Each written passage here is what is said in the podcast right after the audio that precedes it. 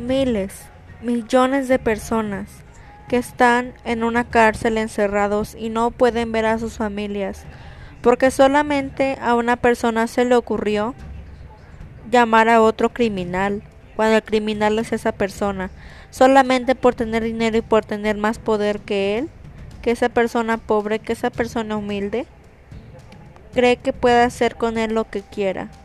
Tantas personas que son inocentes en la cárcel, tantas personas que son culpables en las calles. ¿En qué país estamos viviendo?